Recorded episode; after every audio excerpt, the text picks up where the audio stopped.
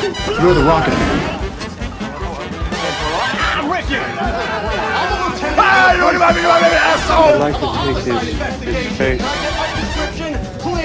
off.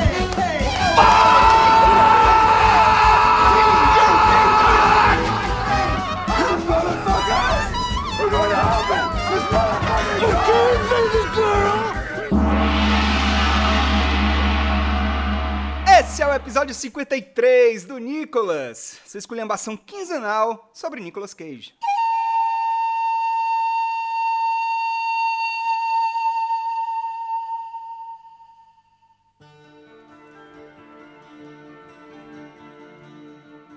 Sejam bem-vindos e bem-vindas a mais um Nicolas, o podcast que é agora o Rudney me contaminou, não lembro mais a palavra. Ah, É, sejam bem-vindos e bem-vindas ao Nicolas, a investigação aleatória e recorrente sobre a carreira do grande ator internacional Nicolas Cage. Eu sou JP Martins, o seu host de hoje, aqui para falar sobre coisas que eu não posso descrever, tal como a carreira de Nicolas Cage e a cor que veio do espaço. Estou aqui hoje com o PJ Brandão. Eu mesmo, que fazendo jus ao segundo subtítulo do podcast Nicolas, é a pessoa com a menor imunidade desse país, porque estou gravando novamente doente. Fiquei muito feliz, porque eu pensava que eu não ia conseguir gravar hoje no meu, no meu microfone, e estou podendo gravar de forma profissional a minha voz extremamente fanha. Muito bem. É, todos queremos ouvir com todos os detalhes essas suas fungadinhas para escarrar um pouquinho. Um 4K. É, estou aqui também com o Roberto Rudinei. Sou eu. Eu, eu. Hoje eu estou especialmente feliz porque eu não aguentava mais esperar pra falar desse filme. Eu tava conversando Verdade. com as paredes aqui, olhava para a parede e começava a conversar com ela sobre esse filme. Eu falava, e essa fotografia, hein, bicho? Loucura, hein? Como tava escrevendo um TCC, ele faz direito, mas tava dando um jeito de encaixar. eu nunca me dediquei tanto na vida pra uma coisa como me dediquei a essa gravação. Tu tava pra sair com mestrado mesmo, viu? Uma tese, uma dissertação. Macho, é, se desse pra encaixar Lovecraft e direito do trabalho, eu, eu, eu é porque ia... é, mas dá, cara, é um terror. Pelo amor de Deus. Estou aqui também hoje com um convidado de lugares estranhos, Andrei Fernandes. Onde estão minhas alpacas? Grandes frases da humanidade. Alpacas! Ô, Pacas! Bom demais. Essa é uma dúvida que permeia a mente do ser humano desde tempos primórdios. E outra dúvida que temos desde tempos primórdios é o que o Nicolas Cage fez durante sua vida? O que ele faz hoje? O que ele faz no seu tempo livre? Hoje PJ vai nos dar um pouquinho, vai, vai abrir um pouco as portas desse mistério nós vamos apresentá-lo junto dele. Por favor, PJ, introduza-nos. Obrigado, JP, por essa introdução maravilhosa, poética até de certo ponto. E gostaria de dizer que, além de algumas coisas que o Nicolas Cage já fez, e no decorrer desses 53 episódios a gente já falou de muita coisa que ele fez, uma coisa que ele fez e que todo mundo sabe que ele fez é que ele nasceu, aparentemente. Olha só. Porque as pessoas nascem pra existir, né? De vez em quando. E aí, no caso, eu estava na, no IMDB desse filme que falaremos hoje, The Color Out of Space, ou A Cor Caiu do Céu. E um dos, uma das trivias, uma das maiores curiosidades, uma das curiosidades que me saltou aos olhos enquanto estava vendo as trivias desse filme no IMDB, foi o fato de que o Nicolas Cage ficou muito feliz de ter feito esse filme. Por quê? Porque o pai dele era um grande fã de Lovecraft. E aí eu percebi Essa eu sabia. que a gente não tinha falado sobre os pais ou a mãe, ou mesmo a mãe do Nicolas Cage no decorrer desses mais de 50 episódios. Eu consegui muito poucas informações, mas eu vou falar rapidinho sobre o pai do Nicolas Cage, que se chama Auguste Coppola. Se chama não, se chamava, né? Porque ele faleceu em 2009, há 11 anos atrás. Ele era professor de literatura, acho que daí vem um pouco do seu interesse pelo Lovecraft. E ele faleceu aos 75 anos, né? Ele dava aulas na San Francisco State University, na Califórnia, e era irmão do diretor Francis Ford Coppola, que a gente já falou aqui várias vezes, que é o tio do Nicolas Cage, né? Ele faleceu aos 75 anos e deixou três filhos, o Nicolas Cage e os dois irmãos do Nicolas Cage. Então, talvez seja uma coisa interessante, assim, a gente provavelmente vai falar sobre a família do Nicolas Cage, que a gente fala muito pouco, né? E os que vieram antes, né? Porque os que vieram depois foi só desgraça. Mas, enfim. Muito bem, é mais um pedaço do mistério da psique desse homem revelado.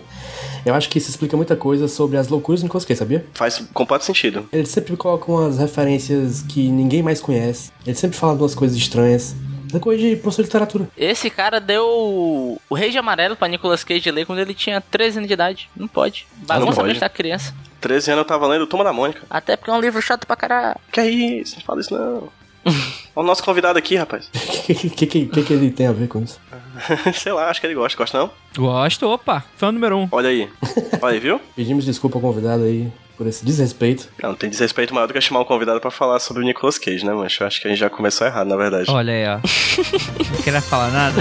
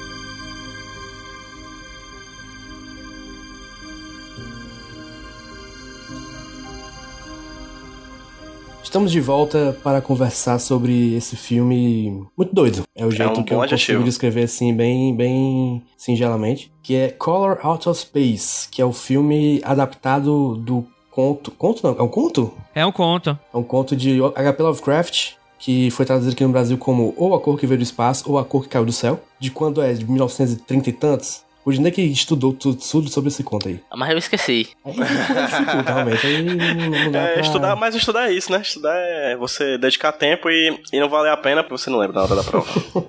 É, estudar é, é ler as coisas e esquecer na hora, na, hora da, na hora que tem que saber. Pois é, o filme conta a história da família Gardner, que mora nos Cafundó do Judas, criando alpacas. É, e um dia, um belo dia, um meteoro cai no quintal deles e tudo vai para o caralho. Essa é a minha sinopse oficial, é, porque realmente não tem outro jeito de explicar o filme. Ah, sim, e tem a coisa que a cor que vira espaço é rosa, já vou dizendo logo. Na real é magenta, que é um outro tipo de rosa. É um rosa diferenciado, um rosa gourmet. É rosa de impressora. Pois é o seguinte, esse filme tá sendo bem recebido por aí, né? Eu não sei se eu recebi direitinho não. Mas vamos abrir essa discussão. É, eu quero falar antes com o convidado, Andrei. O que, que você achou, assim, em linhas gerais do filme? Cara, é a melhor adaptação do Lovecraft de longe, porque não tem muita concorrência também, né? É. Talvez outro melhor seja o que? Reanimator, né? Pois é, né? Não, até tem algumas coisas mais independentes e tal, mas fica muito dentro do, do esperado pra algo independente. Muito sem orçamento, é, às vezes atuações muito ruins, esse tipo de coisa. Ele é um filme com um orçamento razoável, não dos maiores pra filmes de terror. De hoje em dia, tipo, esses do James Wan aí, de ah, Invocação do Mal e tal, não. É um filme bem mais barato, mas ele não, não chega a, a ser esses independentes porco, né? E é um filme super B, né? Eu acho que ele vem muito nessa pegada meio Mandy, né? Que o pessoal comenta tanto. Ele foi produzido pela mesma produtora do Mandy, que é a Spectre Vision, que é a empresa lá do, do Elijah Wood. E é legal porque dá pra você notar traços, tanto no Mente como no na Cocaiô do Espaço aqui. A trilha sonora é muito parecida com o que eles fazem lá. E até mesmo uma certa liberdade pra cair pra escatologia que os dois filmes têm. Sim, Hum, sim. Inclusive, é só apontando, ele é a terceira colaboração entre o Nicolas Cage e a produtora XYZ. A anterior foi o Mandy, de 2018, e a anterior a Mandy foi um filme que a gente já falou aqui, que foi o Mom and Daddy. O Mom and Daddy também é uma das produções da XYZ, do Nicolas Cage, e dá pra sentir ali uma vibe muito parecida, ou seja, são três filmes de terror, três filmes com o Nicolas Cage. Três filmes que Nicolas Cage tá surtadaço. Surtadaço, meu irmão. Tá no contrato com a, com a XYZ que ele tem que estar o mais louco possível. Mas ó, eu queria pular aqui na frente e dizer que a gente tá muito no filme, mas eu acho que a gente devia fazer uma introdução pra falar de que a gente já falou aqui, né? Já passou por cima de que isso é uma obra adaptada de Lovecraft, né? Eu acho que tem gente que não sabe quem é Lovecraft. Quem é Lovecraft na fila do pão? Vocês curtem ele? Vocês acham massa? Eu nunca li, não. Eu tenho um livro aqui que eu nunca li. Um livro de contos. Comecei a ler o primeiro, mas achei muito chato. Então já chegou mais perto que eu, porque nem livro eu tenho e não li também. Opa, eu li, eu li. E aí, o que, que você acha do Lovecraft? Eu acho que ele é um cara legal, mano. Pra você queimar ele em dado momento, porque. É, o- o Lovecraft, ele é um autor do, do século XX, né? Em teoria ele nasceu no século XIX, mas ele... A sua fase adulta, a sua fase de escritor começa no século XX, né? Ele é um escritor que, quando ele começa, ele é super apaixonado por ficção científica e outras ciências envolvidas, assim. Ele é um cara muito nerd, né? Na melhor e na pior das, das sugestões que essa palavra e esse termo pode, pode dar pra uma pessoa, né?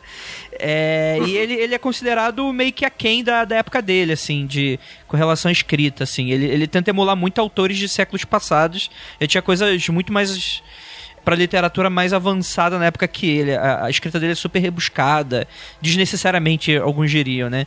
Só que ele, ele chamou muita atenção no, nas décadas futuras porque ele escrevia um tipo de ficção, um gênero que vai ser revelado como gênero depois, que é o famoso o, o, o New Weird, né? O Weird. Weird Fiction. Horror cósmico, né? Weird Fiction, isso, né?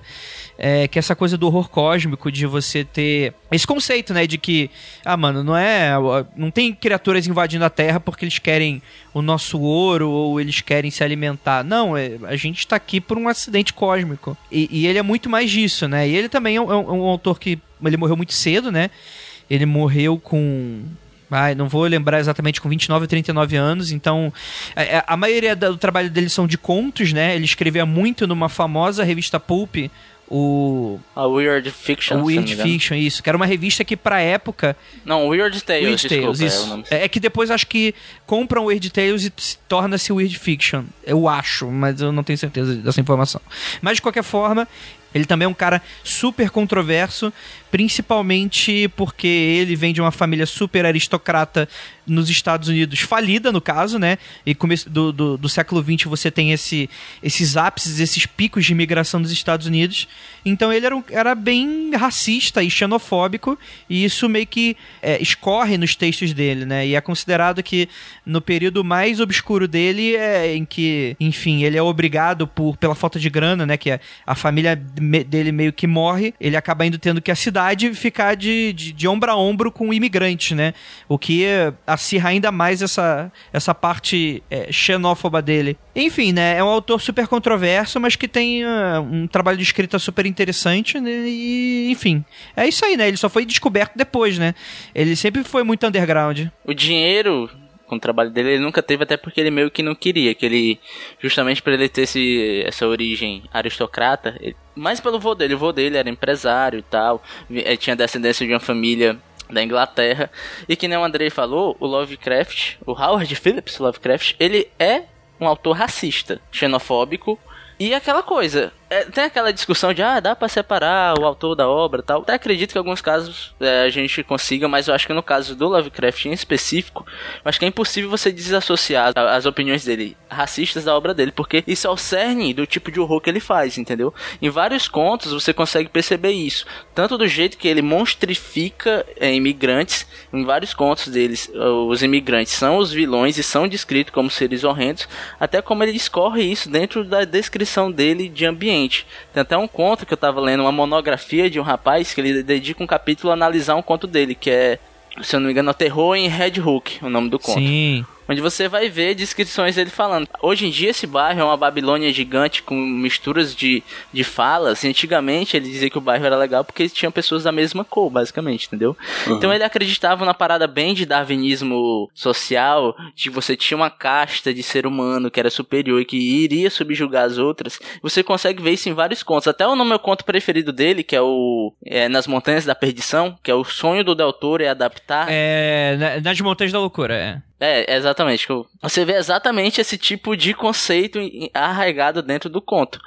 E até uma discussão que eu tava vendo lá no vídeo do Quadro em Branco, né? Que eles soltaram sobre Lovecraft, de que o cara lá, eu esqueci o nome, esqueci o nome do rapaz, ele fala que você adaptar Lovecraft hoje em dia e não tocar nesses pontos, né? É meio que um pedantismo que você está fazendo por não tocar nesse ponto que é essencial à obra dele. Eu tendo a discordar porque eu acho que um livro, um filme, é, qualquer outro tipo de documento, assim, são documentos históricos e retratam uma dada época. Tanto tem aquele discurso de que o Lovecraft era um homem de sua época. Eu acho, esse, eu acho esse, essa frase meio reducionista, porque lá, lá na época dele também tinha muita gente lutando contra racismo. Até hoje em dia você consegue ver isso, né? A gente vai, se a gente for olhar para trás, a gente vai ver que, ok, tinha uma caixa dominante ali que tinha, tinha esse, esses parâmetros, mas sempre houveram os dissidentes. A gente meio que acaba esquecendo os dissidentes. Mas de fato, o Lovecraft viveu numa sociedade que era racista sistematicamente. Ele pegou as leis lá do Jim Crow Crow, tá ligado? Que, tipo, pessoas negras tinham que sentar de um lado do ônibus e brancas do outro. Então, isso era meio que a filosofia dele de trabalho. dentro dos contos deles, e eu, eu acho que a gente tem que pontuar isso de todas as formas, porque eu acho que esse é o jeito certo de você ler Lovecraft, Monteiro Lobato, que são pessoas influentes até hoje, mas que não se pode esquecer do que do tipo de escrita que eles fizeram, Sim, né? é, eu, acho, eu acho que é interessante que o que você está falando, eu concordo muito. É, eu não vejo problema com pessoas que, que gostem de, de separar autor e obra, eu acho que é muito interessante. Só que o problema foi, é como você disse, assim, né? Ele é um autor que não dá para você tirar o racismo intrínseco das obras dele. É diferente de você, por exemplo, um Asimov e depois você discutir, por exemplo, porra, tem, tem uma falta de personagens femininas dentro dos contos dele. Por ok, tipo, dentro daquela sociedade, você vai ter homens em, em, trabalhos formais e você vai ter mulheres donas de casa. Então, se a gente tem aventuras espaciais ou, ou, ou casos de investigação, meio que o cara tá refletindo ali a, a, a realidade dele, meio que, ok, vai ter gente que vai gostar, tem gente que vai entender, tem gente que não vai entender. Mas o problema do Lovecraft, como você falou, né? Aquilo ali tá escorrido dentro do, do, da parada dele, né? O horror cósmico, né? Quem tá rezando para as entidades são os negros, são os chineses, são os latinos, né? São até em dado momento também alguns rednecks, aquele white trash que o pessoal fala Uhum. no- nos Estados Unidos assim, mas é essa galera que, que vem com essa religião suja e, e, e- e diferente, assustadora, né? Se você não ter esse parâmetro, você não ter essa discussão e você não chegar na parada dele e falar, ah, não, ignorar que o cara é racista, você tá consumindo uma, uma obra racista e é capaz até de você reproduzir isso, porque, enfim, é aquilo que tá, tá, tá sendo consumido, né? Tá sendo refletido de uma maneira muito mais perversa, né? E sem falar que é ok, tipo, existem pessoas racistas, mas naquela época, porque você não tinha exatamente, é, é, é, vamos dizer assim, uma, uma, uma série de discussões que a gente tem hoje em dia, ok. Um consenso social. Mas é né? sempre bom lembrar que o, o- o Lovecraft era um cara que meio que elogiava Hitler. E isso, pra época, já era algo preocupante. Então não era do tipo assim, ah, o cara era meio racista porque todo mundo era. Não, um monte de gente era porque todo mundo era, mas tinha gente que ia com o pé no peito e Lovecraft era um desses caras. Era, era meio que era a ideologia dele. É, até nessa mesma monografia que eu disse que eu li do rapaz, eu vou deixar linkado aqui, passar o link para linkarem. Ele fala que um dos exemplares que ele que tinha na biblioteca dele era o exemplar que baseou o filme Nascimento de uma Nação, entendeu? E ele, nas suas cartas, que o Lovecraft também foi um baita escritor de cartas, eles comunicavam basicamente por cartas. Eles, comuni eles, eles comunicavam até com o autor lá do Conan. Nas cartas deles, ele, ele fala abertamente desse tipo de coisa, elogiando esse livro, esse filme e tal. Então, assim, você vê que realmente era a ideologia do cara. Não é, por coincidência, que a coisa mais absurda em vários contos dele é basicamente uma raça se envolver com a outra. Nada mais é isso do que ele demonizando a miscigenação, sabe? Então, é complica. Mas tudo, isso tudo faz sentido porque o Andrei começou a, a fala dele muito bem, falando que Lovecraft era o nerd. E hoje em dia você basta chegar no nerd e dizer, ah, é nerd? Pois tá, me fala aí três minorias que você odeia, né? é basicamente isso. exatamente. Que é ser nerd desde sempre. Então, assim, ele só tá dentro do personagem dele desde a virada do século XX. Pois bem, depois dessa aula que tivemos aqui sobre história, literatura e racismo e nerdice, é, vamos falar do filme? Vamos, Bora. né? Dizem que é bom falar isso aí. Vamos. Porque eu estou aqui para falar de Nicolas Cage. E só isso. Primeiro filme, desde 1996, de um cara chamado Richard Stanley, que era o diretor original daquele filme A Ilha de Dr. Moreau, que é um filme que é conhecidamente uma- um lixo, mas que aparentemente só virou um lixo por causa da confusão que foi com esse diretor e depois ele saiu e pegou outro e ficou uma bosta. Eu não sei explicar. Tem um documentário inteiro sobre isso. Mas é o primeiro filme dele em que 23 anos, 24 anos, não sei fazer conta. E eu acho que é como se ele não tivesse parado de fazer filmes, porque é um filme que não, não parece antigo, como eu acharia que ele, que ele fosse parecer por causa dessa, dessa, desse ato do diretor. Acho que tem sensibilidades modernas, digamos. O Rudney, que viu esse filme já duas vezes, Vi. ele. Eu sei que ele quer falar muito. Eu vou deixar ele falar muito aqui. Hoje eu, eu tô, tô ficar ouvindo. Por favor, Rudney. Então, é o seguinte, sobre A Cor do Espaço, eu acho ele um bom filme, um filme bem competente. Só que, diferente de outros casos que a gente analisou aqui, por exemplo, uma nota que eu assistindo esse filme eu me arrependi, que foi o presságio, que a gente eu falei. Aqui tem todos os elementos pra fazer um filme bom, só que eles não se conectam. Certo. Aqui, a gente não tem todos os elementos pra fazer um filme bom. A gente tem todos os elementos pra fazer um filme excelente de marcar a época, pelo menos na minha opinião, entende? Quais são? Porque, por exemplo, os conceitos dentro do filme, eles são muito interessantes. O conceito da cor, do vilão, que é a cor, sabe? Um vilão que não tem rosto, não tem forma, não tem che- cheiro. Quer dizer, tem cheiro, mas deixa pra depois. é um conceito tão abstrato de terror, de medo, que eu acho que é uma parada é, muito inteligente de ser explorada aqui. Além disso, eu acho que realmente o filme tem vários elementos de narrativa de que, de novo, a gente sente falta aqui de gente que realmente tem um apuro técnico tanto na parte de direção quanto na parte de roteiro. Só que existem alguns pecadinhos ali dentro. Sei que depois a gente pode até passar por cima. Porém, vários desses pecados, desses erros, são aqueles erros de subjetividade ao, ao fazer um tipo de arte, sabe? Porque uhum. o diretor, ele claramente tinha uma visão X para aquilo que pra mim não encaixou. Mas mesmo assim, eu dou um joinha pra ele porque ele colocou a visão dele ali dentro. Se deu certo e não deu, Beleza, acontece. Não é tipo um erro factível de um furo de roteiro de uma cena mal editada, não. Aqui tem tudo ali, você consegue ver. Principalmente o, que eu tô falando desse negócio da subjetividade, é a direção que ele deu pro personagem do Nicolas Cage, uhum. que para mim é a pior coisa do filme. Eu devo dizer que para mim Nicolas Cage é um erro, mas assim, existe um certo porquê dele ser daquele jeito. Só que o porquê para mim não não comprei. É, o Richard Stanley, inclusive, é, Rude, falou numa entrevista que o filme favorito do Nicolas Cage é o Vampire's Kiss, o, o Estranho Vampiro. E ele falou que a atuação do Nicolas Cage era o tipo de, de performance que ele queria que o Nicolas Cage tivesse feito nesse filme. Foi direitinho isso, né? Foi aquela, aquela doideira. Aquela coisa bem exagerada. A entrevista que, não sei se é a mesma que tá falando, a entrevista que depois da primeira exibição do filme foi lá naquele festival TIFF, né? T-I-F-F. Uhum. Sim. E o Nicolas Cage falou, perguntaram pra ele, ah, qual foi seu approach pra esse personagem? E ele começou a falar, ah, eu tive sonhos, devaneios. Claro, ele né? começou a falar Sempre. do pai dele, né? Ele falou, não, é que meu pai era um cara... Basicamente ele falou assim, meu pai era muito legal. E o lance do personagem do é, do Nathan, né, que é o nome do personagem do Nicolas Cage aqui, é que ele é um pai legal e conforme a cor se instala na fazenda, começa a modificar ele, ele vai ficando cada vez mais agressivo, relembrando a personalidade do pai do Nathan, entendeu? Ele vai Sim. ficando Uhum. cada vez mais parecido com o pai do Nathan. Então, ele disse que basicamente o Nicolas Cage falou que não tinha esse background de ter um pai e pai, é porque o pai dele era um cara bacana. Então, ele e o, o diretor, eles meio que chegaram no consenso que o, o, a- o, o foco que eles iam buscar era no um estranho vampiro. E tanto que ele falou que ia botar um pouco de Peter Lowe no Nathan. Uhum. Então, o que faltou pra atuação do Nicolas Cage nesse filme foi uma infância traumática, é isso que tu tá falando? então bata na sua criança pra poder nas crescer e fazer filmes bons. É isso que tá dizendo, Rudney? É isso que você tá dizendo? Você é estudante de direito, Rudney? Olha, não é por nada não, mas não é isso não. O, essa, essa coisa dele dizer que não tinha um pai não tinha um pai ruim e por isso não sabia o que fazer é balela, viu? Demais. É, tipo, ah, como você nunca nunca se suicidou, eu eu não sei como interpretar um suicida, né? Como você nunca É, usou droga, você não sabe. Exatamente. é, porque, cara, de história é essa Pelo porra. amor aí. de Deus. Se não gravar um podcast, quer dizer que você não pode atuar gravando um podcast. Ah, pronto. Caralho, um filme sobre um podcast, já pensou? Tem um filme de terror que o. que é. Ai meu Deus, esqueci o nome dele. Que é o, é o podcast ele vai se transformando numa monstruosidade meio morsa. Eu esqueci É o nome. o Tusk, Tusk, isso. do, do Kevin Smith. Exatamente. Gostei. Tem um filme de terror que é uma pessoa gravando podcast e nunca recebendo nenhum dinheiro por isso.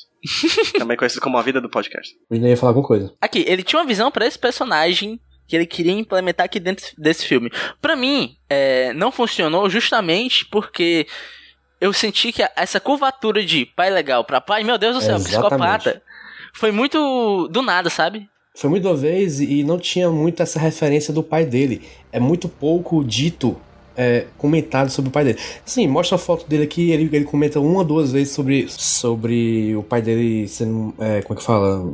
Opressor, né? Uhum. Mas isso é só no começo e depois tem uma frasezinha no meio, tipo, do nada ele já tá loucão. Ele não vai, ele não vai ficando pior. Ele só tá ruim. De uma vez só. E assim, e, e para mim isso tava funcionando até certo ponto. É, quando ele tava só enlouquecendo sozinho. Quando envolve interagir com a, com a família dele pra mostrar essa por que, que ele tá sendo ruim, não funciona pra mim direito. É, eu não tenho tanto problema com isso, porque o filme é de bastante sugestivo, assim. E aí eu faço um paralelo com o Mandy. E aí eu queria fazer outro paralelo depois com o Mandy quanto à questão da fotografia, que de longe é a coisa mais bonita do filme pra mim. Outro paralelo com o Mandy é que a gente assiste Mandy e a gente vê aqueles personagens atuando, e a gente não necessariamente tem um contato com o passado deles, mas a gente não precisa, porque o passado é sugerido. Então eu acho que esse filme também tem muito disso. Por exemplo, a relação da mãe do filme com o câncer. Que são coisas citadas muito pontualmente e que deixa para você interpretar. Tipo, foda-se, você é o espectador, você que lute. Entendeu? Então, meio que, que eu sinto que o filme tem dessas, assim. Às vezes não cabe muito bem, porque enquanto de um lado você tem uma, a sugestão de passado e você que tem que realmente queimar neurônio para interpretar o que, que esse passado quer dizer pro personagem. E às vezes o filme é muito, muito, muito, muito expositivo em algumas outras coisas. Então eu acho que realmente o problema para mim foi uma falta de equilíbrio entre o que você deixa de lado e o que você apresenta. Coisa que Mandy acerta sempre. Porque Mandy não precisa necessariamente falar nada, mostrar nada, para você entender o que tá acontecendo. Ele só sugere assim muito por cima. Aqui não, tem sugestões, mas tem outras coisas que são muito, muito, muito, muito apresentadas que eu fico assim, ok, houve aí uma. Faltou um pouquinho de, de equilíbrio no filme para poder se sustentar melhor. Mas eu particularmente gosto do filme, eu só apontando a minha opinião. É, eu gostei bastante do filme, real, assim, eu fui pego completamente surpresa, eu não imaginava que eu fosse ver. Eu tava falando no grupo do Nicolas interno, eu não era pra ter visto esse filme antes de dormir. A sorte é que eu tava muito cansado e eu não tive pesadelos, eu não sei nem como. Talvez eu tenha hoje, lembrando disso, porque o filme ele é bem gráfico, ele é bem visual, assim, e dá pra ter uns, um, uns sustos legais, assim, e você ficar meio amedrontado porque é um filme que é perturbador. Que eu acho que é uma coisa interessante, né? Que o Andrei falou anteriormente, assim, tá, a competição é fraca porque grande parte dos filmes sobre adaptações de Lovecraft são ruins, mas, assim, as escolhas que eles fazem para adaptar nesse daqui, eu não vi o conto original, confesso, mas pelo menos para mim, como uma pessoa que é completamente leiga de Lovecraft, eu li e particularmente gostei, e do pouco que eu conheço de Lovecraft, eu vi. Já que você falou do conto, eu acho que é o seguinte: eu vejo isso aqui como uma excelente adaptação, apesar dos seus errinhos ali dentro. Porque ele pega o que é de interessante no conto e adapta para outra mídia. Porque no conto, logo adiantando que eu não gostei muito do conto, tá? Achei meio chato. Porque o conto ele se estrutura da seguinte forma: você tem um personagem principal que, dentro do filme, ele é até referenciado pelo personagem lá, do mocinho das águas, do hidrógrafo. E esse personagem do conto conhece outra pessoa que conheceu a família Gardner, Uhum. né? É uma grande fofoca. Então o conto é esse cara contando uma história que ele escutou desse cara sobre esse cara. Então o conto é muito impessoal, as coisas vão acontecendo e eu tava só, sabe? Aham, tá. Ok. É tanto que eu li duas vezes que eu fui ler em inglês, que eu fiquei com. Pensei, eu imaginei que a minha tradução que eu li tinha sido, tinha sido meio, né? Coisada, mas em inglês também é do mesmo jeito. Então ele sabe pegar os signos do conto e aplicar aqui dentro e deixar a história mais pessoal, porque aqui, desde o primeiro momento você tá junto com a família e tudo que vai acontecendo ali dentro, as desgraças, você consegue ser mais abalado por elas, justamente você consegue criar links com cada personagemzinho ali da família, até com o pivetinho zoiudo. pontuando que essa figura do hidrólogo, né, hidrógrafo, é, do conto é adaptado para esse filme e olha que interessante, né, para um personagem negro. E um personagem negro chamado Ward Phillips, que é é uma referência ao nome do HP, né? Que é Howard Phillips. Infelizmente, é o pior ator do filme. Tu acha? Não, Eu não acho achei, não. terrível. Eu acho terrível que ele é daquele tipo, faz uma cara de susto, ele faz um. "Oh". Ah, mas o filme é, é isso. Mas todo mundo desse filme tá meio. faz um cara de susto. "Ah". Eu acho que não. Menos a criança, a criança tá muito bem. É. Cara, eu não sei o que falar sobre esse filme. Pois é, é difícil falar dele, né? Porque acontece tanta coisa doida. Eu vou falar coisas técnicas do filme que pra- praticamente eu gostei. Eu gostei muito da, da fotografia, como eu falei, ela é muito bonita e ela salta aos olhos desde os primeiros enquadramentos, quando a gente tá vendo a câmera passeando por uma floresta. Nossa, dali eu já dei um print já, na onde quando aparece no- o nome do Nicolas Cage, botei de capa do meu Twitter, assim. Porque eu já achei bonito dali. E tem umas coisas bem legais, assim. A câmera é muito interessante, né? Tem uma câmera que é dentro de um poço. Tem muitas câmeras que são plongé de 90 graus, assim, ou seja, uma câmera completamente posta de cima para baixo. Em questão de visual, eu repito, é uma coisa que me lembra muito Mandy. Inclusive na coisa da cor, que é o magenta, que é uma cor que eu tava dando uma lida, eu não lembro muito bem o que sobre o que eu li sobre o magenta, mas é uma cor que parece que ela tem um tipo de percepção diferente nos olhos da gente. Por isso que ela que ela foi a escolhida, porque na, na real, no conto, salvo engano, é uma cor que é indescritível, né? E é uma coisa que o Lovecraft trabalha consideravelmente, essa coisa do feio, do horroroso ou do inconcebível por meio de descrições de palavras, e quando você fala que uma coisa é inconcebível ou é amedrontante de uma forma que você não consegue compreender, é interessante porque, como é literatura, você coloca em palavras e, consequentemente, quem lê é que vai conceber, cada pessoa leitora vai conceber o que é aquela coisa ou o que é aquela coisa estranha. Aqui, como é audiovisual, necessariamente é uma mídia mais descritiva, né? Você tem que sugerir. E aí, no caso, eles utilizam essa cor magenta porque é uma cor que tem um tipo de percepção diferente pelo olho humano. Particularmente, as duas coisas que eu mais gosto são a fotografia, como eu falei, e o design de produção, também conhecido anteriormente como direção de arte. Eu acho muito legal como as cores vão adentrando no filme, como ela vai penetrando no filme. A gente tem uma florzinha ali perto da cacimba, aí depois daqui a pouco tem três, daqui a pouco o chão tá todo rosa, parece, para quem já viu aqui do, do Nordeste, não sei se no resto do Brasil tem, acho que tem, é flor de jambo, né? Você é, tem outra aquele... coisa que eu não sei se tem nos outros cantos, que é o conceito de cacimba. Cacimba, o famoso poço, né? Poço. Ah, aí a gente tem aquela, aquele tapete rosa que vai tomando conta do ambiente, a gente tem as florzinhas aparecendo, a gente tem a luz ficando ro rosa. Então, assim, a parte visual do filme é deslumbrante, assim. Até nos, nos monstrinhos lá, eu acho, eu acho os monstros que, que aparecem, acho bastante legais também, apesar de não gostar de, de monstro. Em questão de visual, real, assim, eu acho o filme impecável. Na real, o lance de todo o visual é porque você não tem muita grafia, apesar do filme ser bem gráfico. Você tem. Tô falando grafia no sentido gráfico da coisa, da violência. Você tem poucos momentos, momentos pontuais, porque uma coisa que ele faz muito bem aqui dentro, até para economizar orçamento, é usar muito de montagem para te criar o horror, né? Sim. É o que a gente chama de efeito Kuleshov. Vocês estão ligados o que, que é? Sim, efeito Kuleshov. Então, aí vai da sua pronúncia, né? É porque russo não é exatamente o tipo da coisa que a gente aprende na infância. É feito Kuleshov ou Kuleshov. Esse rapaz foi um, um russo que ele fez um experimento que você pode achar por aí, até feito pelo Alfred Hitchcock, onde ele pegava uma pessoa com expressão neutra e justa posicionava essa pessoa com a imagem de alguma coisa e perguntava para as pessoas qual era o sentimento que essa pessoa na tela estava sentindo. Aí, era uma cara neutra, para um prato de comida, as pessoas diziam que ele estava com fome. Uma cara neutra para uma mulher seminua, dizia que ele estava desejando a mulher. Então, basicamente, o que ele extraiu disso é que a justa posição de imagens consegue gerar sensações diferentes para o telespectador. E aqui eles usam muito isso, por exemplo, tem várias cenas onde ele mostra algo dantesco, grotesco, só no plano detalhe uhum. fechado e volta pra cara da pessoa e você vê o horror, não pela imagem distorcida do que ele tá enxergando, e sim pela expressão facial dele. Então o horror desse filme é muito isso, entendeu? É tanto que quando você tem a imagem do que a pessoa tá vendo, é mais impactante justamente porque você tem meio que uma preparação com base na edição e na atuação dos atores. Muito bem. Ui, você está muito empolgado. É, vou ter que puxar outra pessoa. Andrei, o que, que você mais gostou desse filme? Cara. Você gostou, né? Não, eu, eu gostei, eu gostei muito do filme, sim. É, eu acho que o Nicolas Cage incomoda, eu acho que não foi o que você perguntou, né?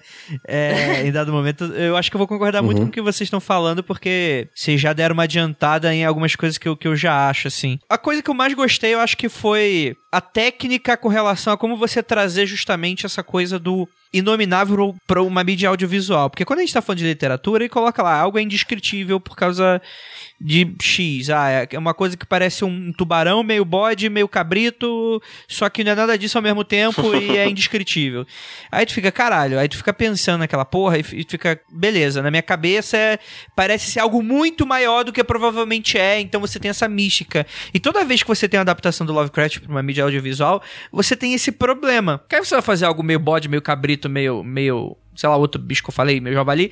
E aí fica só um, uma coisa meio bode, meio cabrito, meio, meio iguana. E, e não causa é, nada, é, não causa é medo. É bem descritivo, inclusive, isso, né? É, então, não, não, causa medo, não causa repulsa, não causa nada, né? Tipo, é uma história como outra qualquer. Que é, só, tem, só tá usando do, do, do privilégio da narrativa que acho que foi um de vocês que falou, né, que achou meio chato e tal, mas que é composto por 90% do Lovecraft faz, né? Ah, é um cara que achou um diário, é alguém que estava relatando que conhecia alguém, né? E aí você, na hora de transportar esse, esse universo, acaba ficando um pouco capado dessa parte toda, né?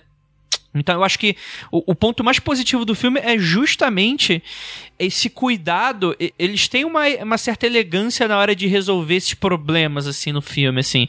Você tem uns efeitos visuais e uns efeitos práticos que eles conseguem dar, além de repulsa, consegue te passar meio que um misto dessa desse alienígena no sentido mais próximo da palavra que é aquela coisa, mano, o que que é isso, né? Aquela cena inicial do meteoro caindo, né? E o garotinho no corredor, né, tapando os ouvidos, né, e gritando, você vê tipo assim, não é só a cor ali, né? Tem um efeito visual muito interessante que, que tem um borrado, que tem uma parada tipo, parece que as cores das pessoas estão saindo para fora das linhas de, de, de contenção, Pô, é né? É, é, um, é, um, é, um, é, um, é um efeito muito interessante porque assim, não é nada de outro mundo, mas quando você já conhece o contexto da obra, quando você sabe sobre o que que aquilo quer retratar, fica muito maneiro, né? Eu acho que isso é, é, a coisa mais interessante desse filme, né? É a maneira como eles tratam tudo isso, né? Tudo é muito. Ah, já vi isso antes, só que da maneira como tá colocado, da maneira como tá construído, é muito legal. Realmente teve um cara que trabalhou bem a parte visual, coisa que é rara hoje em dia, quando você não tem um, um milhão de, de orçamento para qualquer coisa. Então acho que é interessante, sim. Acho que essa é para mim é a melhor parte. Tanto que eu acho, Andrei, que é difícil adaptar Lovecraft, mas existem muitos filmes, livros e quadrinhos que se inspiram no Lovecraft para criar o seu terror. Uhum. Acho que uma coisa que tu falou aí que eu achei interessante é que ele descreve o indescritível nos livros.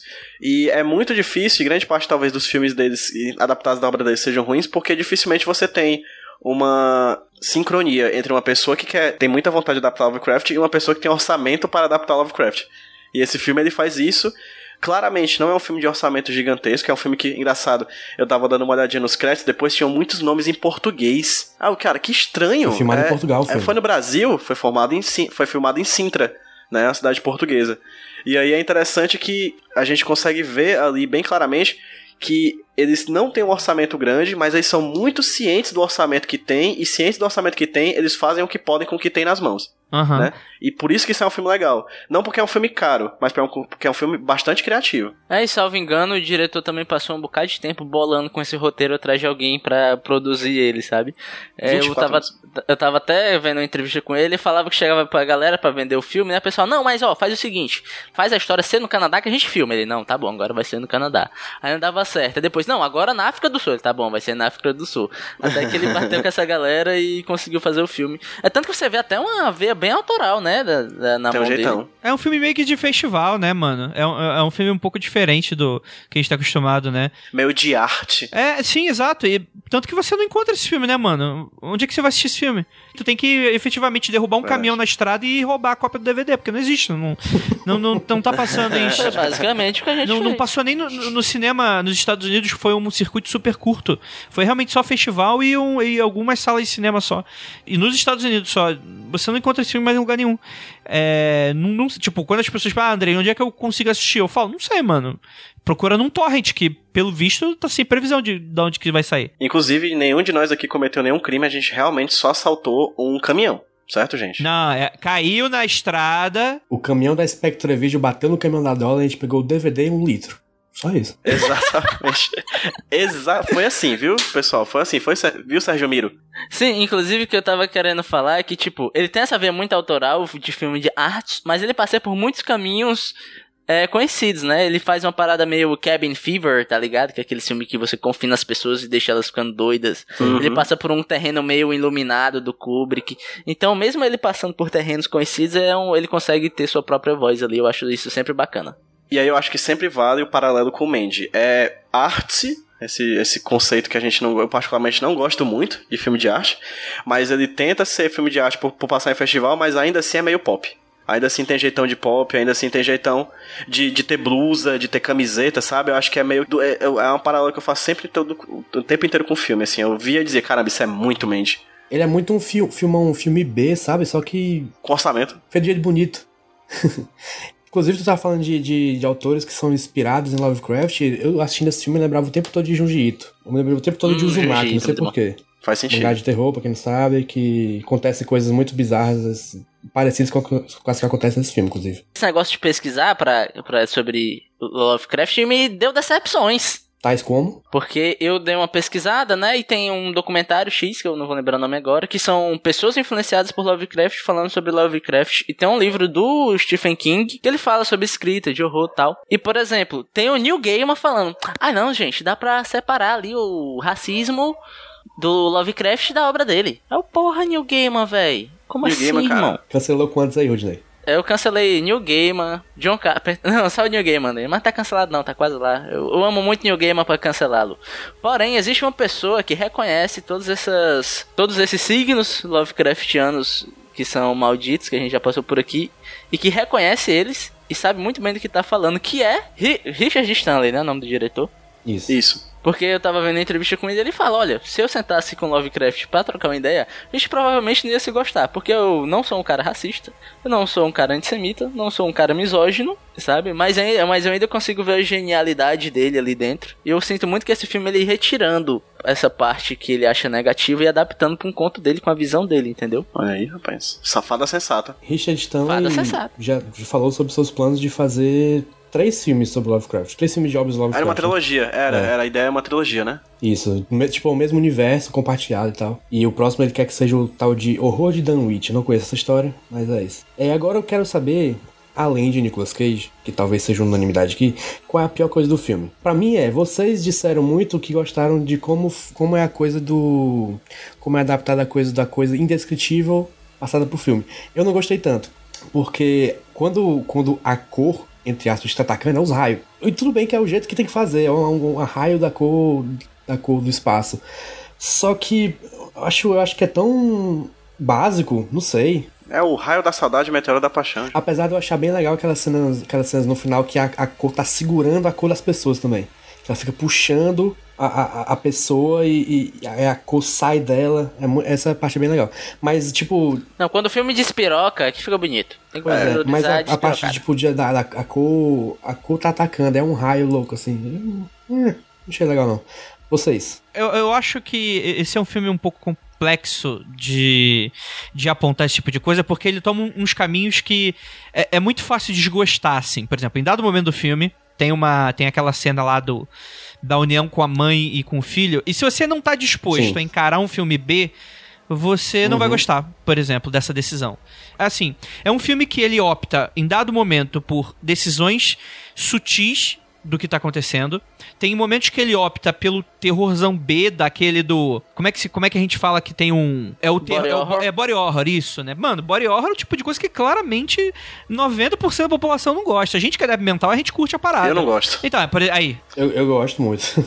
Há esse estranhamento, mas a maioria das pessoas não gosta. Só que ao mesmo tempo, você tem essa coisa lá do da maneira como a magia é colocada dentro do filme. Que tu fala, tá, ok, isso parece destacado. Então, assim, eh, eu acho que o, o ponto mais negativo do filme é que ele, às vezes, ele é um filme que ele parece brigar com o que ele quer passar pra você. No sentido de, ao mesmo tempo em que ele quer te chocar com body horror, ao mesmo tempo ele quer falar que aquilo ali é um drama familiar super.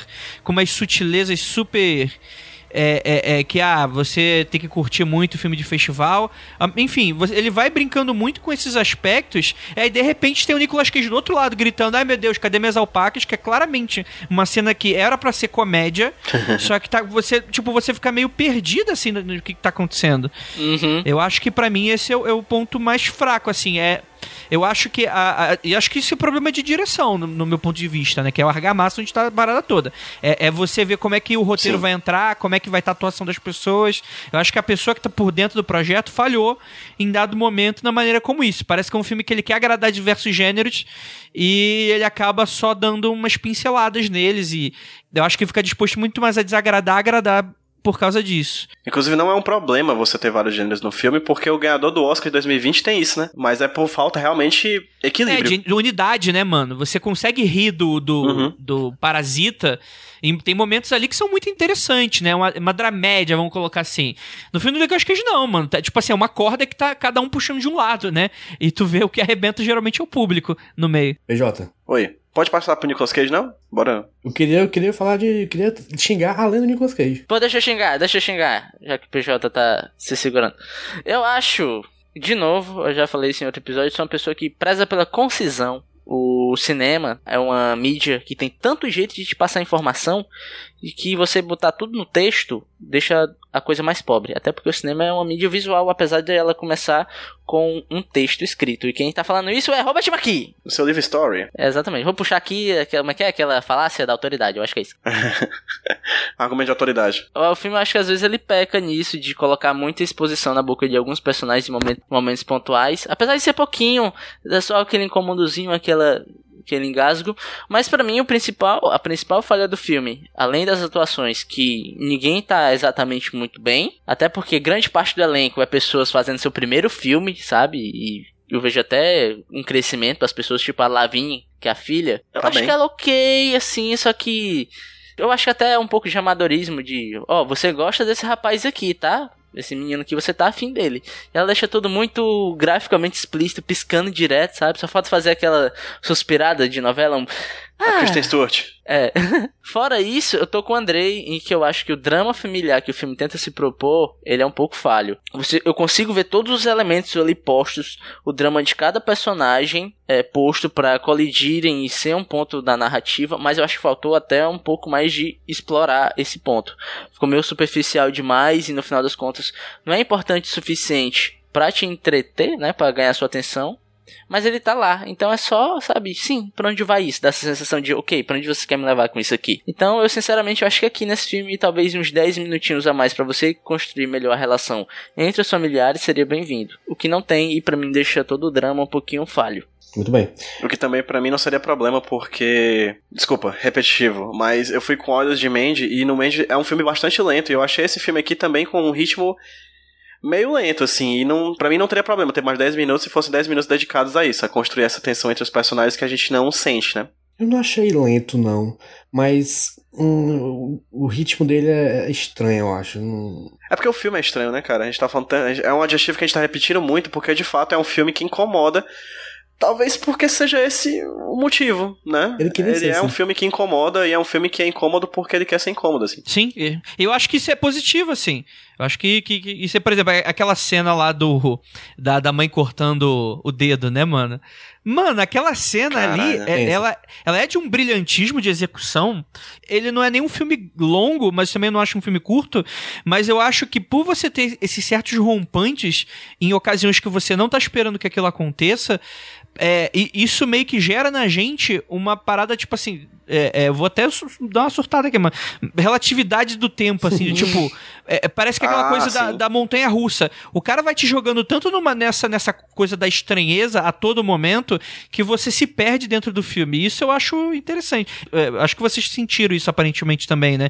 Que a, a todo momento parece que o filme ele vai acelera pra caralho e de repente dá uma freada super brusca, aí de repente ele vai pra um lado que você não tá vendo e, e você fica urso do pica-pau, o que que tá acontecendo? E quando tu vê, cara, é um filme que ele não é necessariamente curto, ele tem quase duas horas de exibição, só que ele é um ritmo, é- ele tem um ritmo super acelerado, é, um- uma hora e 52, se eu não me engano, da última vez que eu vi. Ele, ele é super acelerado, ao mesmo tempo ele dá umas freadas super bruscas, e no frigir dos ovos você fala, cara, beleza, o que que é isso que eu assisti? Não sei, né? É meio, é meio que essa vibe. Inclusive é, uma- é um discurso que repete-se no filme. É, a cor não mexe só com a matéria, mexe também com o tempo, né? Uhum. E a gente fica nessa também, de não saber o que que está acontecendo aqui. What the fuck is this, né? Que porra é essa? Pois vamos falar mais um pouquinho sobre Nicolas Cage, porque falamos um pouco dele. O homem tá doido, tá perturbado. Totalmente surtado, completamente a Lucy Crazy. D- Devia estar, afinal, a cor está mexendo com a cabeça dele. Uou. Mas funciona melhor quando ele é sozinho, eu acho, porque quando ele tem que in- interagir com alguém. Eu tava conversando com um amigo meu antes aqui na, nessa gravação, num, grupo, que a atuação dele não encaixa. Eu, eu tava achando que encaixava, mas depois realmente eu, eu não, não. Eu percebi o que ele queria falar, que tá todo mundo atuando pra um lado. Aí o Nicolas Cage tá atuando pro outro. É, Isso não me incomodou, mas eu entendo que Pois quer é, não, não me incomodou no começo, mas depois foi me incomodando mais. Porque ele faz aquela vozinha assim, pra mostrar que ele tá sendo, tipo, afetado naquele momento. Só que fica muito caritato, fica muito caricato. A Speckle Voice. E essa vozinha é uma coisa que você sente que é dele, sabe por Ah, com quê? certeza.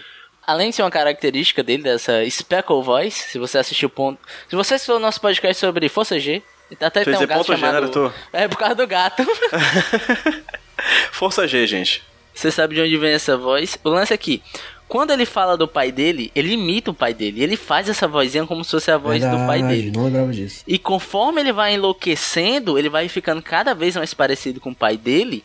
Então a voz vai ficando cada vez mais parecido com o que ele imitou lá no primeiro ato do filme. Então, conforme ele vai ficando mais louco e ele vai se aproximando com, do, do, do que é o pai dele, essa vozinha vai ficando cada vez mais estridente. Porque é como ele viu o pai dele, entendeu? Uhum. Por isso você vê, é uma coisa dele. Ele quis colocar no personagem, era um signo ali, sabe? Uma assinatura. E também a relação dele com os outros personagens eu achei muito bem estranha. Bem- de novo estranha, né? Não, não bateu comigo, não. Principalmente com os filhos.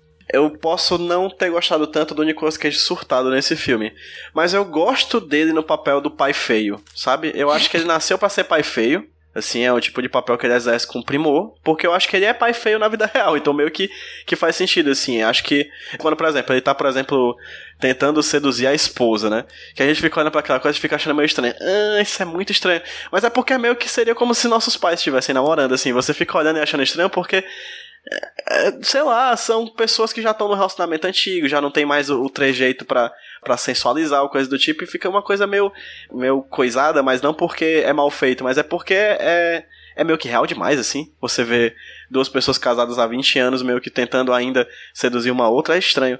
E no filme eles tentam fazer isso e tal, e o Nicolas Cage é, é, é feio, né? Já deve ter. Acho que não sei se é uma informação que ficou muito bem na cabeça do ouvinte nesses 50 programas, mas o Nicolas Cage atualmente é feio. E aí ele, ele atua muito bem como esse, essa figura, eu acho. Aí quando ele vai surtando é que de fato ele vai ficando meio, meio deslocado do próprio filme em que ele tá. Mas quando ele não tá surtado, pra mim ele me, me, me ganhou demais, assim. Vamos falar de Cage Moments? Peraí, Andrei, tu tem opinião sobre o Nicolas Cage no filme, cara? Especificamente Cara, sobre ele? eu, eu não falei muito porque eu tô concordando muito com o que vocês estão falando, assim. Ele, pra mim, é, é o tipo de coisa que me incomodou demais, assim, me irritou até, dado o filme, caralho. Ele repete por uns três vezes a piada das alpacas, assim. É, é, o filme Alpacas. tentou deixar aquilo cômico e eu falo, mano, não... Isso, não, além de não tá cabendo no filme, isso não tá funcionando. Isso tava me incomodando demais, assim. Mas, assim, eu acho que a atuação dele tá muito boa em, em alguns momentos bem específicos, assim, né? Eu acho que essa parte dele realmente emulando o pai, eu acho legal. A, a, a cena pós do carro, que você tem esse rompante inicial, beleza. É, Ele vai com a mãe pra, pro hospital, né, pra cuidar do ferimento dela, e quando ele volta, ele dá aquela surtada e ele, e ele não volta mais. Eu achei que foi muito brusco essa mudança, que é Verdade. diferente dos filmes, do- dos filhos que estavam recebendo aquela influência da cor já há mais tempo ali, ele tava do lado de fora da fazenda, meio que parece que aquele surto foi um pouco despropositado. É, é muito repentino, assim. Eu- e em dado momento eu não sei o que. o que, que, aquilo, que, que mudou, assim, não sei que. Apesar do, do filme ser muito expositivo em diversos momentos, como vocês estavam falando, isso pareceu meio jogado. O diretor não dá um motivo por que que ele tá assim, né? Não deixa nada a entender. E, e aí, mas você tem cenas que eu acho muito legais, né? A cena dele lá com os tomates andando- jogando lixo, dando aqueles pulinhos, assim, bem Nicolas Cage, né? Bem, Nicolas Cage. Ele com a escopeta e por aí vai, né? Bom, o André já puxou os Cage Moments aí, sem querer. E já vou puxar aqui o meu também.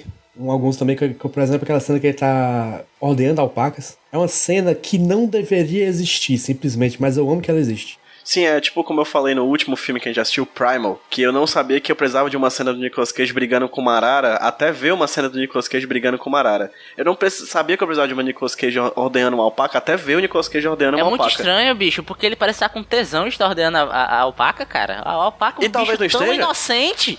É isso que dá, cara. Eu não apoio, não. A alpaca é inocência. Marquem Sei nunca, lá, né? Alpaca é inocência, grande frase. alpaca é inocência, caralho. Eu quero uma blusa com essa frase. Também tem aquela cena que ele tá dirigindo o carro cantando ópera. Porque Bom sim. demais. Nossa, nem lembrava Muito bom. disso. Muito bom. O meu Cage Moment, ele é muito mais sutil que é apenas ele falando pra pessoa lavar o prato. Que ele fala, It's time for you to do the dishes. Ele fica balançando a cabecinha assim. Ele fala uma outra frase parecida que é, que é quando a menina fala assim: Ah, tem alguma coisa é, fucking this place up, né? Ele fala: Nothing has been fucking this place up. Ele fala umas três, horas- umas três frases seguidas nesse mesmo ritmo. É muito bom, cara. É, nesse momento da conversa da, de lavar a louça, eu particularmente gosto muito de uma frase que tem três palavras, mas muito significativas, que é Everybody loves ducks. Sim. Todo mundo ama patos. É bom demais, bicho. Todo mundo ama patos. E tá errado, porra. Todo mundo ama pato. Realmente é uma coisa muito bom. E eu gosto muito da, da completa falta de moral que ele tem com a família. Quando ele tá Sim. brigando, quando ele tá brigando com a filha, aí a filha fala algum fuck assim, ele, Can you watch your language? E a próxima frase da filha é Holy fucking shit, macho, é muito bom. É tipo, em sequência, assim, ele fala, você pode, por favor, prestar atenção no que você diz, e logo em seguida ela manda, tipo, uns cinco palavrões engatados, assim.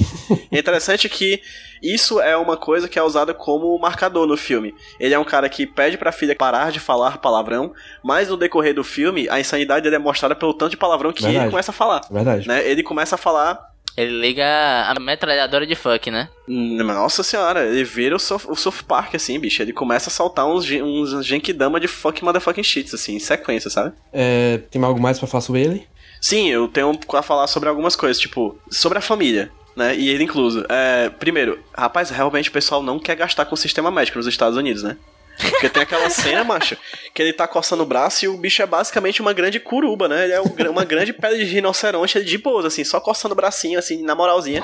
Macho, vai no hospital, um dermatologista, sabe? Sei lá, um Unimed. Passa um hipoglóizinho, né? Um hipoglós, mas sei lá, um, hidratante, um hidratantezinho Monange, sabe? Da propaganda da Xuxa, alguma coisa assim. E o outro que eu não gosto é como eu fico muito, muito impressionado, como grande parte dos filmes de terror é, americanos são filmes em que mostra a resiliência da família americana, né? Porque, bicho, a primeira coisa estranha rolando, eu já disse, é isso, gente. Mulher, vamos juntar as malas, bora pra casa da tia Marlene, aqui não tem a menor condição, Ei, assim. eu vou lhe interromper e dizer que você está errado. Por quê?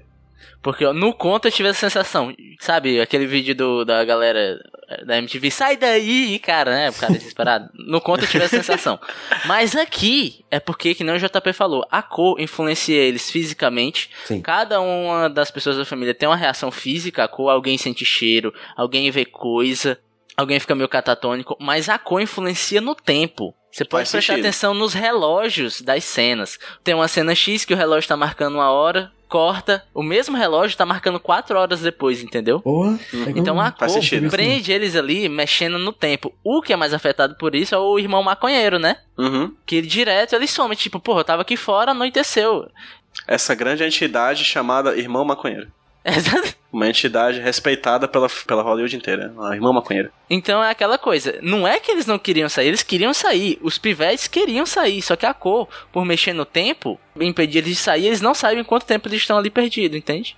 Rude, você acabou de me fazer dar mais meio ponto pro filme. Parabéns. Obrigado. É. Richard Stanley, ó, ó, essa é pra você. Me nota. É, outra coisa, só uma cena do Nick Cage Moment que eu gosto muito. Ele no carro, tentando ligar no carro e eu vou, eu não vou gritar. Mas a cena, o diálogo é o seguinte: ele no carro, tenta ligar o carro, não consegue, ele fica. Ah, ah, ah, ah, ah, batendo, ah, ah, várias vezes. Ele é ele louco batendo o carro e gritando ah, várias vezes, tu, acho que durante uns 30 segundos. E eu, eu gostei muito dessa cena, porque é só ele gritando ah. Essa é a primeira cena Muito do ABC de Cage. É quase dá pra fazer um funk, né? Ah, ah, dá pra. Vamos tentar Liga ver. no, depois se a 50 gente B- no 150 BPM, né? 150 BPM. Bonde da gaiola. Um brega funk desse, dessa. Vai, rola, viu? Vou falar aqui com meu amigo El Louco Tchevchenko. Eu tô só calado. Pois bora dar notas, com a gente. Bora, bora, bora, né? bora, bora. Tá na hora. Queria pedir pro convidado Andrei dar nota pro seu filme. Cara, eu dou um 7.8. Eu realmente gostei muito do filme. Boa. Gostei mesmo. E é isso. E pro Nicolas Cage, que nota você dá pra ele? Cara, aí é difícil, hein? É. Vou dar 6,5. Ok, boa nota. Justo. Eu particularmente gosto muito do Andrei que disse, cara, eu gostei muito do filme, 7.8. Ah, tem que acabar essa ditadura de que ou, ou dá 10 e é, ou dá 9,5 e não gostou do filme. Ah, 7,5 é bom É filme. isso aí, é isso aí. O- Ontem eu tava, Olha. ontem eu tava discutindo com, um com um cara que ele, ele tava falando do Homem Invisível, que é um filme que eu gostei muito. E ele, mano, ele tá metendo pau no filme. Aí ele me mandou um, um, Ah, eu gostei de 70% do filme. Como se isso fosse muito ruim. Eu falei, mano. É um privilégio muito grande sentar pra ver um filme de terror e ele é acima de 5 pra mim. um filme de terror nota 7, pra mim ele é um filme muito bom. É, pois é, André, a minha régua pra filme de terror é Drácula 3000. Passou dali, já pra mim já é mais que 7. Cara, já é o programa seguinte que tu fala Drácula 3000, sem necessidade, necessidade nenhuma. A gente vai fazer um programa especial Drácula 3000 em algum momento. Eu sou um Drácula 3000er. É, PJ, tava dando notas. Filme, 7,5. Eu ia dar 7, mas essa coisa do tempo que o Rudy me falou realmente é uma coisa que eu gostei. Ao ponto de talvez um dia, quando eu estiver assim, na minha casa, estiver passando esse filme assim na sessão da tarde, porque esse é um filme de sessão da tarde. é claro. É um drama familiar. Na mesma época que Robocop era o filme de Sessão da Tarde, esse filme talvez seria. Exatamente. Então talvez eu assista de novo e preste mais atenção nessa coisa do tempo, que é uma coisa que, que eu senti que estava lá. Eu vi em alguns momentos, mas confesso, eu tava tão encantado pela, pela, pela fotografia e pelas coisas visuais do filme que talvez tenha me passado desapercebido. Sabe como é o nome disso, PJ? Linguagem cinematográfica. É doido quando as pessoas pensam, caramba, eu vou fazer essa cena porque ela tem, tipo, um propósito, né? É engraçado quando isso acontece de vez em quando. Essas coisas não tem sempre no podcast Nicolas. Então o filme é 7,5 e o Nicolas faço voz ao amigo Andrei, 6,5 também. É uma atuação que eu gostei, mas Não sei, acho que é uma atuação que eu gostei, mas é uma atuação que eu gostei talvez mais por causa do Nicolas Cage do que pelo filme. E aí não existe atuação fora do filme, né? Tem que se encaixar. E acho que pra mim não encaixou. Robertinho Pacatuba. Sou eu. É, minha nota pro filme, eu vou dar uma nota 8. Ok. Eu tô preso no 8, nunca mais dei nada diferente de 8 quase. Porque, como eu falei, tem vários elementos ali dentro pra formar um filme, sabe, clássico, fodão, de verdade, eu acho. É, eu queria destacar muito o primeiro ato do filme, porque, sei lá, se você quer entender o que que é um bom primeiro ato, eu acho que esse filme é perfeito pra você, porque ele tem todos os elementos de um primeiro ato. É só você prestar atenção o como ele expõe tanto os personagens pra você, como os ambientes que vão ser usados Uhum. dentro da narrativa. Isso é muito foda de você perceber que é uma coisa que eu ta- tava vendo uma entrevista do John Krasinski, que o, o Jim, né, do The Office, dele analisando uma cena lá do Lugar Silencioso, ele disse que é tipo você carregar uma arma pra atirar depois, né? O que ele faz, ele gosta de dirigir desse jeito. E que você vê muito isso, por exemplo, o começo do filme, além de te, desse filme, além de te introduzir os personagens, ele te introduz um ambiente da casa. E cada elemento que ele vai te mostrando na casa vai ser usado no futuro. Tipo, ele te, ele te dá uma desculpa pra te mostrar o sótão, te dá uma desculpa pra mostrar onde a mulher do Nicolas Cage trabalha, te dá uma desculpa pra mostrar o celeiro das alpacas, te dá uma desculpa pra mostrar o poço e todos esses elementos lá A na frente adega. ah, pronto, é a adega. E todos esses elementos, eles vão ser usados lá na frente e não vai deixar de ser passado nenhum. E tem até um forte exemplo do que que é um incidente incitante, de novo citando o Robert McKee, que eu tava até relendo, né? Que é a chegada da luz, da, do, Meteoro. da, da cor, né? Do meteoro.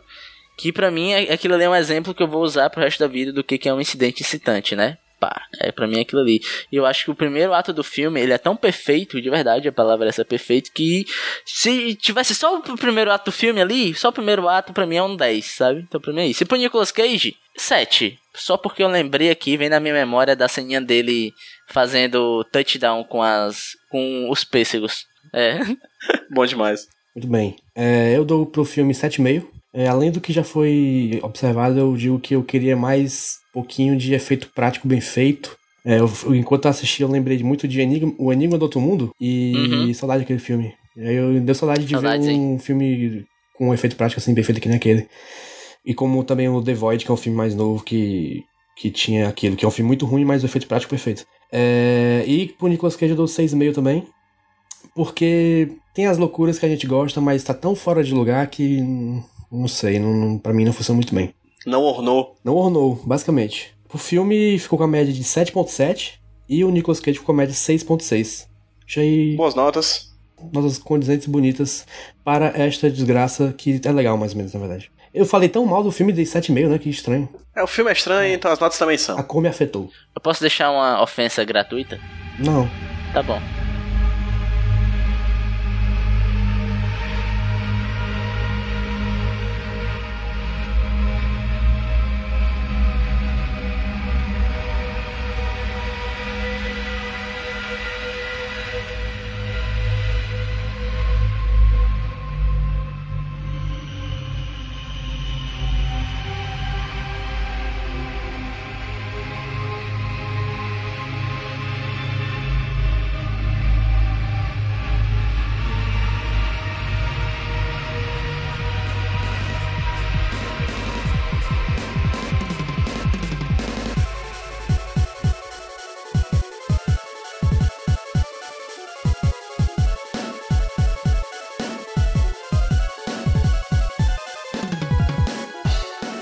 De volta com o bloco mais único deste podcast, que é o Porquê Tem Cage no Meio. É um bloco onde indicamos algo apenas porque tem Nicolas Cage envolvido no meio de algum jeito. Rudinei, o que, que você trouxe? Olha, é o seguinte, eu vou indicar um episódio de um podcast. Um podcast que eu escuto ele, né? Mas esse episódio específico, eu não lembro de ter escutado. Porém, eu vi, eu lembrei que alguém no Twitter, obrigado pessoas no Twitter, ó. Inclusive, as duas pessoas que falaram, ah, eu queria o Nicolas Cage, o podcast Nicolas falando desse filme. Beijo pra vocês, viu? É por vocês, cara. É, lá no Twitter. Enfim, lembraram do episódio desse podcast que é sobre o Nicolas Cage, que é o Braincast 100 Hum, que é o Braincast sobre a vida e obra de Nicolas Cage. Nunca escutei na vida, mas você que, que tá escutando a minha indicação, você vai escutar e vai me contar se é bom. E é isso aí, pronto. Rápido, sucinto, perfeito. direto.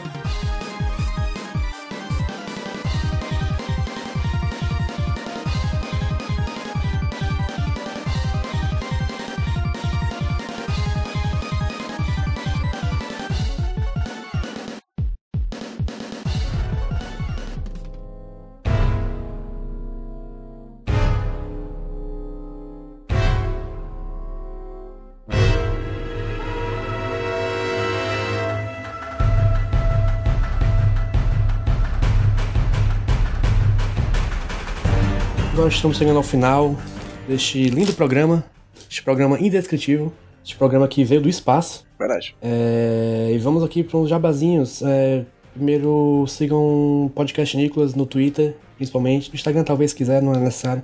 Mas no Twitter, Não, principalmente. é necessário, Instagram. Instagram serve principalmente pra você mandar mensagem e a gente lê. Não muito, não muito além disso. É verdade, verdade. Se você quiser mandar mensagem por lá, pode mandar. Mas siga principalmente o Twitter, arroba podcastnicolas. Arroba podcastnicolas no Twitter e é isso aí. E siga Juba Paulo no Twitter também, se quiser. Rude, Me segue no Twitter, arroba Rudilonia. É isso aí. PJ. No Twitter, arroba Pedro PJ Brandão. E repito, siga podcast Nicolas nas redes sociais. Ah, peraí, peraí, eu tenho um jabá fora de, de- da gente aqui. Eu queria indicar pra você um livro chamado Jardim dos Famintos. Hum, livro bom. de um amigo nosso, Adam Spinto, que tem muita influência de Lovecraft. Ele é um cara que curte Lovecraft. Ele tem esse livro aí. Eu acho que agora você consegue achar o livro dele todinho no Watchpad, mas não sei se ele ainda tem livro físico pra vender, até porque vai sair o dois, hein? Então lê logo o primeiro aí. E é isso. Beijo. Adamis. Andrei? Beleza, eu sou o Andrei, lá do podcast Mundo Freak Confidencial, do mundofreak.com.br. E Você me encontra também nas redes sociais no arroba Andreizila, com dois L's. E é isso. Muito obrigado aí pelo convite. Foi muito divertido falar mal do Nicolas Cage. Sempre é bom, sempre é um prazer. Andrei, é, rapidinho, teve um podcast que vocês lançaram sobre esse filme também, Ah, não foi? verdade, No- sim, no sim, Freak? sim. A gente lançou um episódio sobre a Curca do Espaço, que a gente falou um pouco dos aspectos esotéricos e dos outros aspectos que a gente não mencionou muito desse filme. A gente não falou muito do Nicolas Cage assim, e a gente decidiu se preocupar com coisas mais interessantes. e a gente gostou disso. É, Eu queria, eu queria me opor, mas meio que, né? Não, o André veio aqui só pra tirar esse peso que não, tá faltando eu falar mal, né? Exatamente. Eu já falei de tanta coisa desse filme, bora falar só mais dessa. Uhum.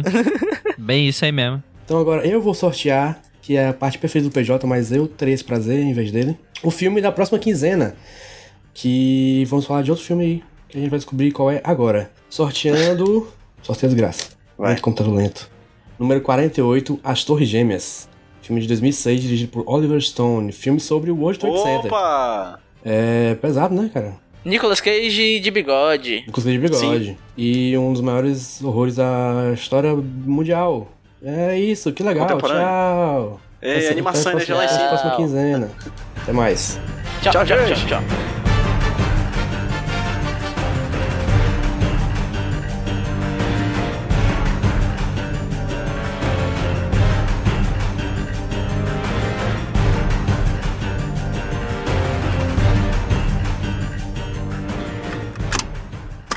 Sou o Rudinei e eu editei esse podcast.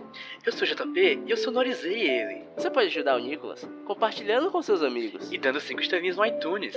Ajuda a gente, por favor. Deixe o seu recado depois do bip. Tchau!